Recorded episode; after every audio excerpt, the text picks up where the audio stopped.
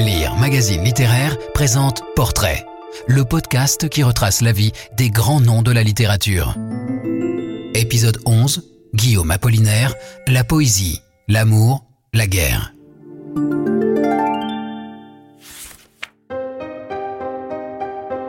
On lui doit, avec Sous le pont Mirabeau et la chanson du mal-aimé, deux des plus beaux poèmes de la langue française. Son nom est associé au calligramme. Il créa le mot, défaut d'inventer la chose. On a en tête la photographie du trépané de 1916 qui inspira à Picasso un fameux dessin.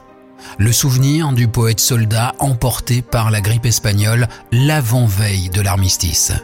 Mais au total, que sait-on de cette vie consacrée à la poésie et à l'amour? Il fut poète, conteur, romancier, journaliste, auteur dramatique, critique d'art, pornographe, éditeur et même un temps employé de banque. Guillaume Apollinaire n'est qu'un nom d'auteur. Il apparaît en 1902 dans l'hebdomadaire satirique montmartois Tabarin. Guillaume y entamait sous divers pseudonymes sa carrière de journaliste, le métier principal de sa vie. Il s'appelait en fait Willem Albert Vlodimirch Apollinari Devas Kostrovitsky.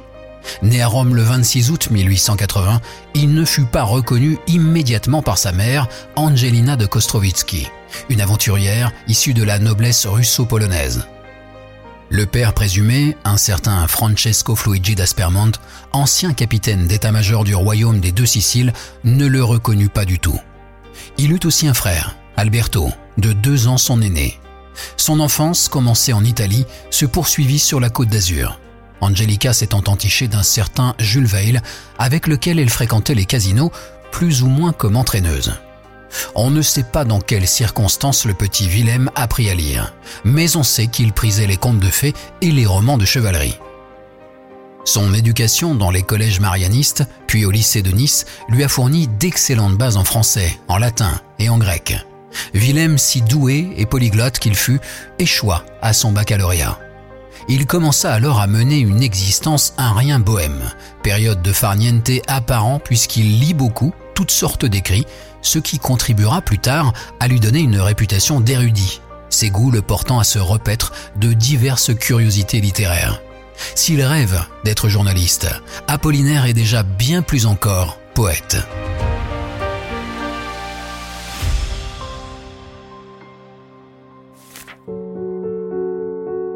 Willem suit sa mère que la passion du jeu conduit à Aix-les-Bains, à Lyon, puis une première fois à Paris. Il y eut ensuite la découverte, pour un homme qui avait grandi sur la Riviera, des paysages ardennais. À quoi s'ajoutèrent ceux de la Rhénanie et de l'Europe centrale pendant la période de son préceptorat, en 1901, auprès de la fille de la vicomtesse de Milhaud. Les sapins en bonnet pointu, de longues robes revêtues, comme des astrologues, saluent leurs frères abattus, les bateaux qui sur le Rhin voguent. Mais les Rhénanes d'alcool témoignent moins de l'importance de la saison en Allemagne que du fait qu'il y ait trouvé sa manière, son timbre et sa voix de poète mélancolique. Malgré quelques velléités de jouer le correspondant pour la presse, on ne saurait faire crédit à Apollinaire d'une connaissance approfondie de ce pays. Ces séjours septentrionaux furent surtout l'occasion des premiers émois, des premiers amours et des premières déceptions transposé et transfiguré par le poète. En hors-d'œuvre de ces emballements sentimentaux, il y eut Maria Dubois, qui a donné son prénom wallon, Mareille, à un poème du guetteur mélancolique, paru en 1952. Mon amour, si tu veux, nous irons par les sentes. Près de nous voleront les oiseaux en émoi. Nous aurons pour calmer nos deux bouches ardentes des myrtilles pour toi, mais ta bouche pour moi.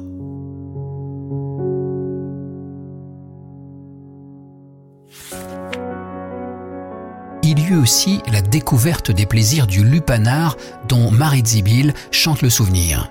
Dans la haute rue à Cologne, elle allait et venait le soir, offerte à tous en toute mignonne, puis buvait lasse des trottoirs, très tard dans les brasseries borgnes. Le vide affectif qui fait suite à chaque rupture a contribué à nourrir la figure, à moitié véridique, à moitié fabriquée, du poète mal aimé. Aussi, la première rebuffade sérieuse apparaît-elle comme la matrice de toute une thématique de la création apollinarienne liée aux égéries du poète qui, à des degrés divers, se refusèrent à lui, fût-ce après lui avoir un temps cédé. Première, parmi ses pairs, la belle Annie Plyden. Elle était la gouvernante de l'élève dont il était le précepteur pendant l'année passée en Rhénanie. Elle l'aurait éconduit d'abord en Allemagne, puis à deux reprises, alors qu'il était venu la relancer un soir de demi-brume à Londres en novembre 1903, puis en mai 1904. De là provient le motif de la fameuse chanson du mal-aimé, 59 quintiles octosyllabiques que les exégètes ont analysés dans leurs moindres détails, y traquant toutes les réminiscences biographiques concernant Annie. Adieu faux amours confondus, avec la femme qui s'éloigne, avec celle que j'ai perdue, l'année dernière en Allemagne et que je ne reverrai plus. La réalité de leur relation fut plus nuancée que ne pourraient le laisser penser les accents plaintifs du poète dépité devant la révélation de la fausseté de l'amour même. Succédèrent à Annie Plyden d'autres figures féminines qui, à tour de rôle ou parfois concomitamment, incarnèrent l'Eurydice sur laquelle s'est fixée la libido de notre Orphée.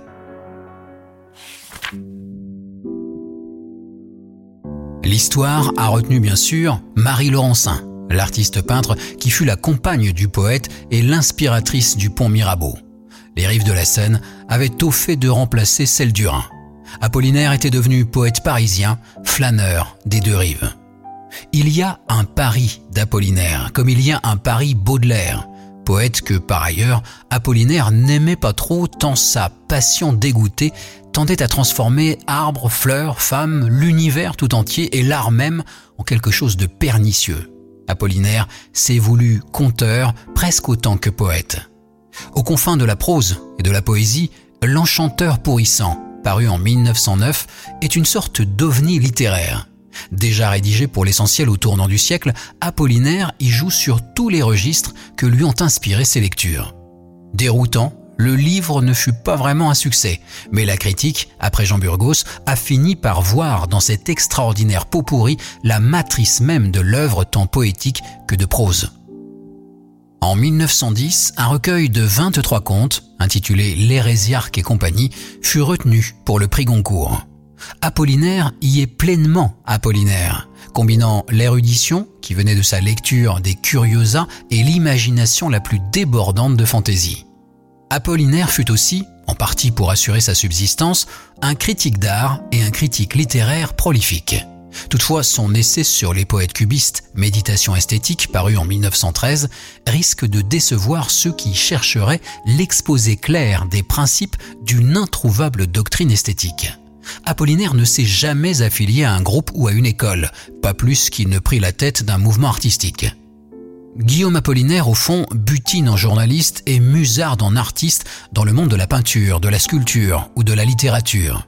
Il y choisit librement les sujets de ses critiques et fait montre d'un goût souvent sûr, prouvant la valeur de son jugement. Proche des avant-gardes, Apollinaire n'est pas un contenteur de la tradition. Les dadas, les surréalistes, ne manqueront pas de le lui reprocher. Avec le poème Conversation, le poème Description ou le poème Déambulation, voire avec les calligrammes, Apollinaire a sans doute ouvert davantage de perspectives à la poésie du XXe siècle que Mallarmé, dont la production poétique et théorique, au symbolisme intellectuel épuré jusqu'à l'abstraction, touche moins directement. En tout cas, Apollinaire, poète, s'est nourri des images et des expériences que la fréquentation des œuvres et des artistes a suscité en lui. Une anecdote qui vaut d'être rappelée, d'autant plus qu'elle inspira des vers parmi les plus célèbres du poète.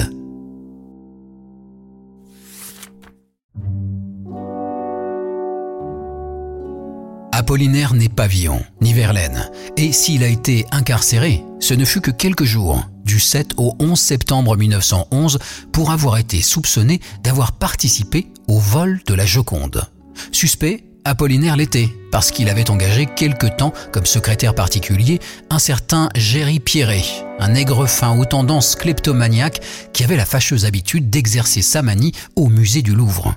Picasso, détenant deux statuettes dérobées par Pierret, Apollinaire et Picasso jugèrent prudent de les restituer au musée par l'intermédiaire d'un journal. Apollinaire, en voulant se disculper par avance d'un vol qu'il n'avait pas commis, avait attiré l'attention des enquêteurs. L'affaire fit grand bruit, mais comme elle était sans fondement, elle déboucha sur un non-lieu. Le projet de mariage avec Marie Laurencin, qui avait déjà du plomb dans l'aile, ne devait pas survivre au scandale. En avril 1913, Apollinaire n'avait pas encore publié de recueil de ses poèmes et le public attendait de l'auteur, des peintres cubistes, un ensemble audacieux. Alcool, titre qui vint tardivement remplacer Eau de vie, rassemblait 15 années de création poétique en un volume qui a fait date dans l'histoire de la littérature française. À l'image de son auteur, c'est un ouvrage pluriel, polyphonique, un apparent bric-à-brac expérimental où, de l'élégie au vers libre, les paysages rénants se mêlent à une poésie du quotidien déjà grosse des grandes expérimentations du siècle. Tantôt jouant de la perfection formelle, voire de l'hermétisme, tantôt de la naïveté limpide de la chanson, Apollinaire tire parti de toutes les possibilités de la versification. On a voulu voir dans la suppression de toute ponctuation, opérée sur épreuve au dernier moment, un clin d'œil envers le mot d'ordre du futurisme italien. Même s'il a souligné dans un entretien de juillet 1913 que chaque poème commémorait un événement de sa vie, Apollinaire n'a pas voulu se raconter dans ce recueil longuement mûri et réfléchi dont l'agencement déconcerte et ne répond à aucune préoccupation chronologique. En septembre 1914, après avoir vu rejeter Sinédier une demande de naturalisation par l'administration débordée, Guillaume, citoyen russe, qui désire s'engager pour sa patrie d'adoption, rencontre Louise de Coligny-Châtillon et s'enflamme immédiatement. La fameuse Lou est en fait une femme divorcée, une femme chaude qui court l'aventure et les aventures.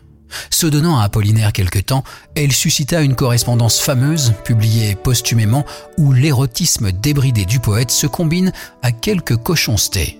Le mal-aimé sentimental s'y décrit administrant quelques corrections, réelles ou imaginaires, à une femme qui, tout à la fois, les désirait et devait les redouter. Tu auras beau faire métalliser ton derrière, je te fesserai jusqu'au sang, de manière à ce que tu ne puisses plus t'asseoir. Ton cul paiera pour ton petit con, ma chérie je te désirais perdument. Il s'agissait en l'occurrence de la punir en parole de s'être gâchée en se faisant menotte au lieu de se donner à lui. De cet amour un rien braque qui mit le feu à la sensualité du poète sortirent les poèmes à loup, publiés 30 ans après la mort du poète sous le titre Ombre de mon amour. Dans un style plus spirituel, mais non moins passionné, voire érotique, Madeleine Pagès, une jeune fille férue de poésie rencontrée dans le train le 1er janvier 1915, suscita les Lettres à Madeleine, source extraordinaire d'informations sur la personnalité, la vie et la pensée du poète. Mais c'est finalement la jolie rousse, l'infirmière, qui devait rafler la mise et devenir l'ultime compagne d'un mal-aimé qui ne le fut pas tant que ça.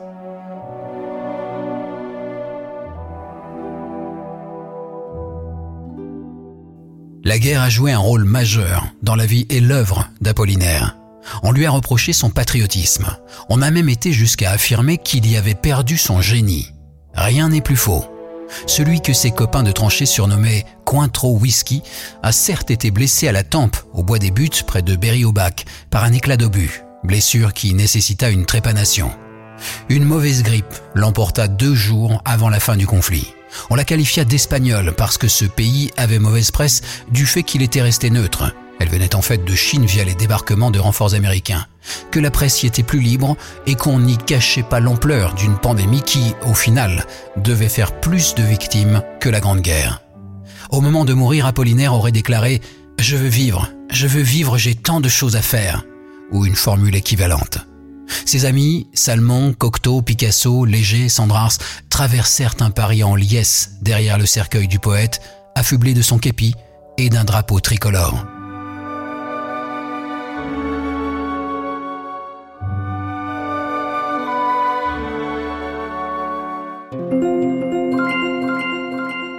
Apollinaire et tous les grands auteurs sont sur lire.fr. Si vous avez aimé cet épisode, abonnez-vous au podcast Portrait de Lire Magazine Littéraire et aidez-nous à le faire connaître en laissant des commentaires et des étoiles.